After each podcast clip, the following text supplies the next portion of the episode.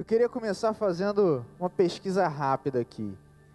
Quem aqui está envolvido nas mídias sociais de alguma forma? Facebook, Twitter, Instagram. Quem aqui está envolvido nas mídias sociais de alguma forma? Ó, grande parcela das pessoas aqui. Legal.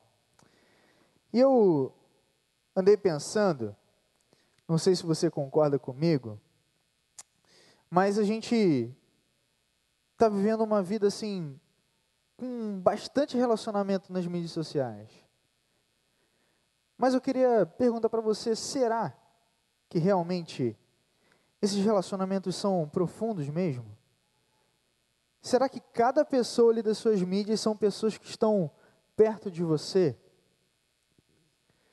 E a gente percebe que as mídias sociais estão ajudam muito a gente para a comunicar, a fazer um flyer bacana, a divulgar nossa conferência. Mas ela tem alguns perigos. As mídias sociais elas podem nos anestesiar nos nossos relacionamentos. E às vezes até causar algumas rupturas no nosso caráter sobre o fato e o referencial do que é seguir alguém.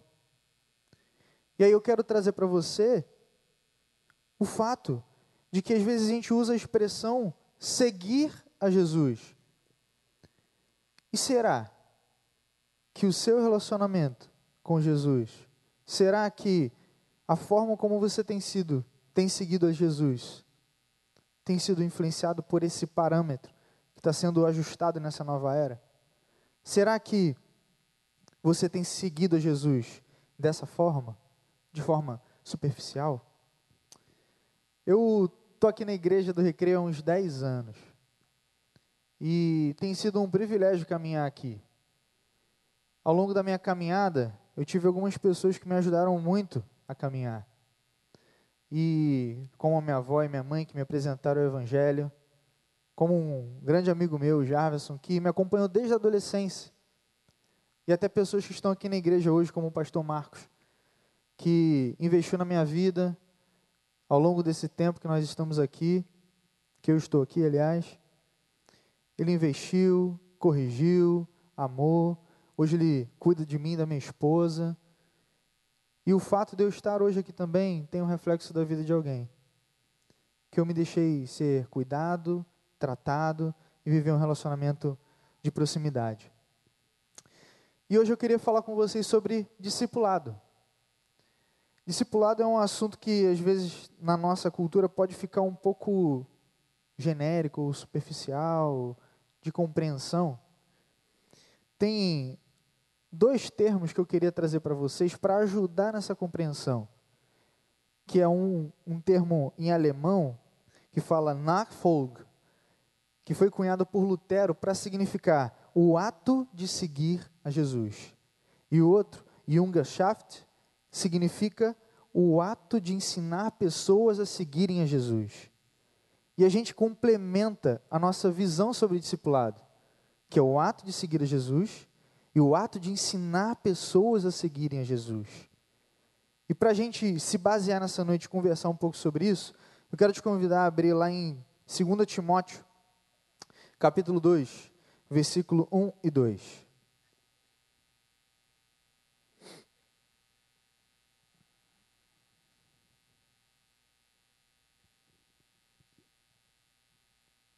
Amém? Diz assim: Portanto, você, meu filho, fortifique-se na graça que há em Cristo Jesus. E as palavras que me ouviu dizer na presença de muitas testemunhas, confias a homens fiéis que sejam também capazes de ensinar a outros. Paulo, que é o autor dessa carta, ele escreveu várias outras cartas no Novo Testamento, se comunicando com igrejas, mas tem duas cartas que ele fala com uma pessoa chamada Timóteo. Timóteo era um jovem. Timóteo era alguém que era líder também, mas era uma pessoa que Paulo amava. Era conhecido como filho na fé de Paulo. Era uma pessoa que estava perto, mas muito perto de Paulo.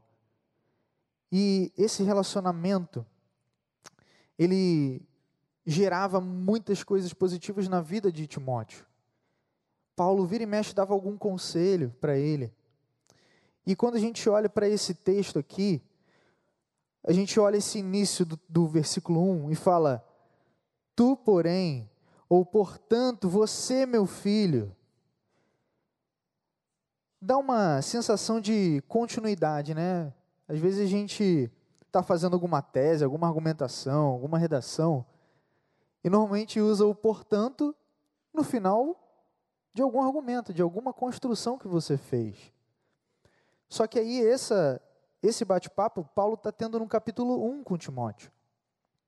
Ele está falando de alguns, algumas questões, por exemplo, Timóteo, ele tinha uma fé que não era fingida. Paulo está reforçando isso.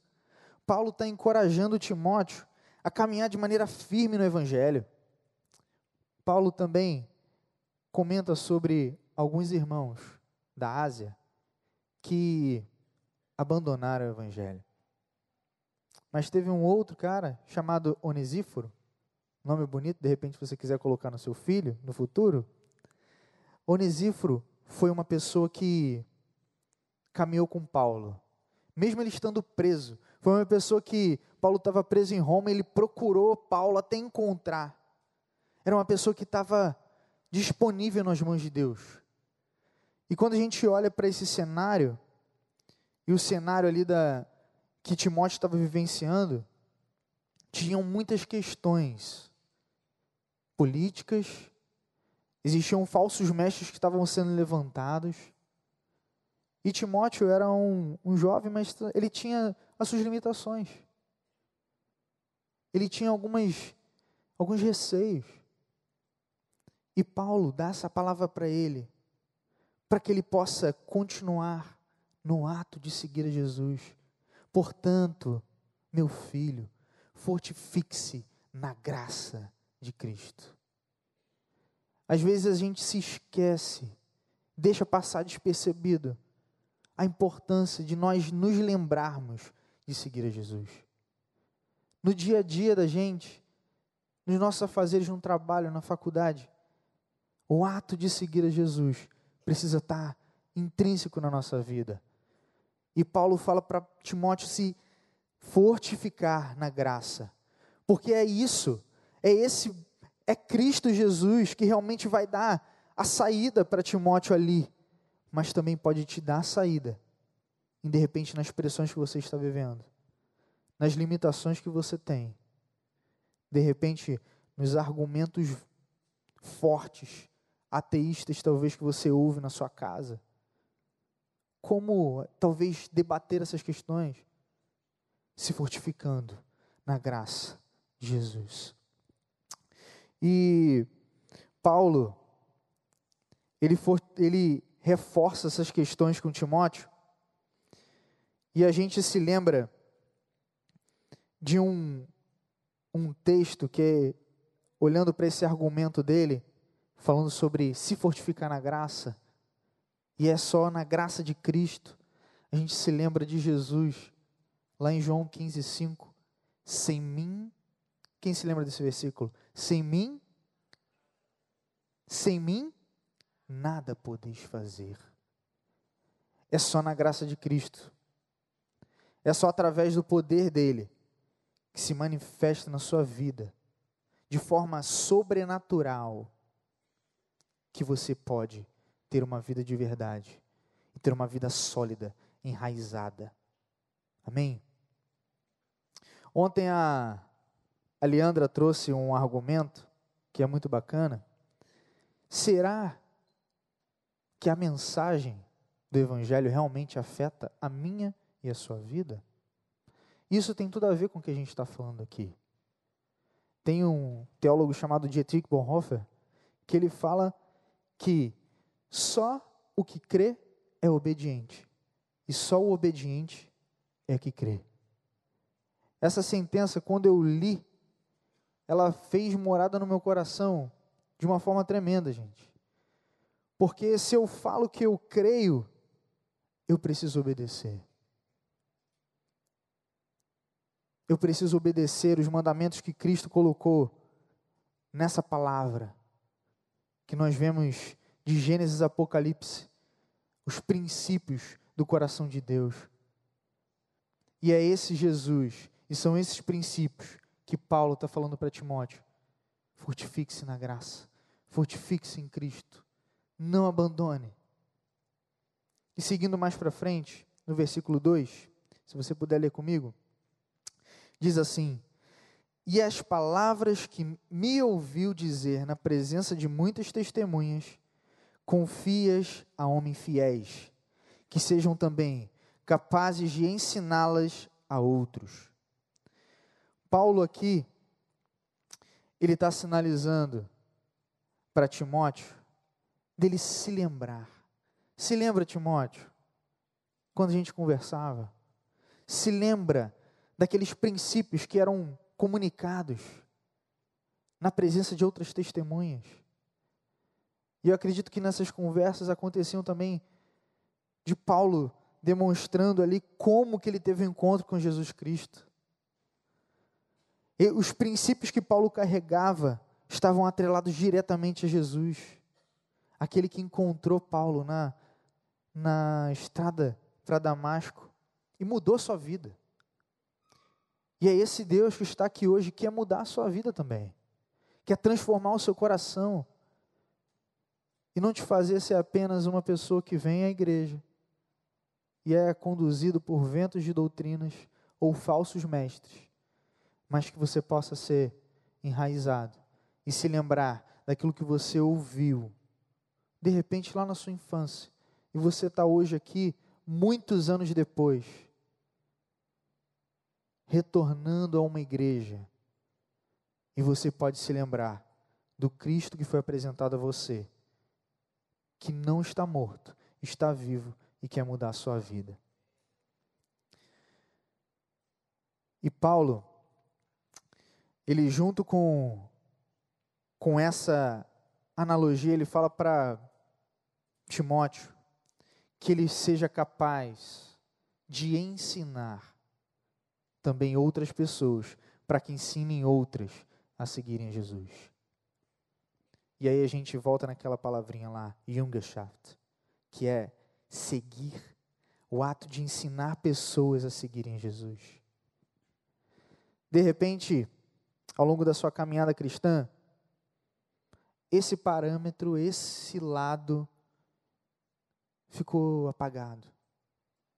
Talvez por você não compreender tanto, talvez por não ter alguém que te ensinasse isso.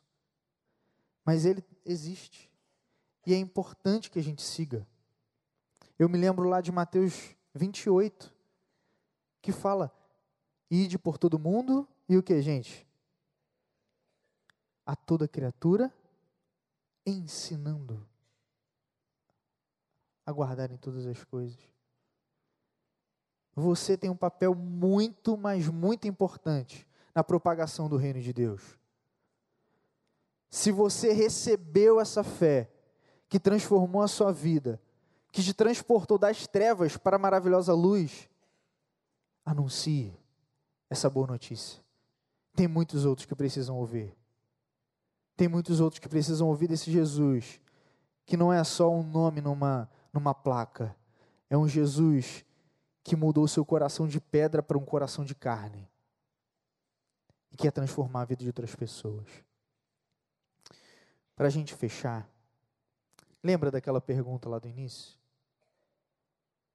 Será, será que nós estamos seguindo a Jesus da mesma forma como estamos seguindo nas mídias sociais? De forma superficial? Com esse panorama, eu quero te convidar a refletir nisso que a gente conversou aqui. Você tem seguido Jesus? e você tem ensinado pessoas a seguirem Jesus? Isso tem transformado a sua vida? Jesus tem transformado a sua vida e você tem deixado ser transformado a ponto de impactar outras pessoas, de levar essa mensagem.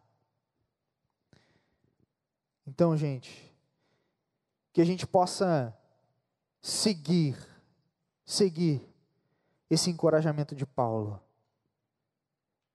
do fato de seguir a Jesus, de ensinar outros a seguirem a Jesus. E é através disso que nós vamos viver a incomparável alegria de ensinar pessoas a seguirem a Jesus. Amém?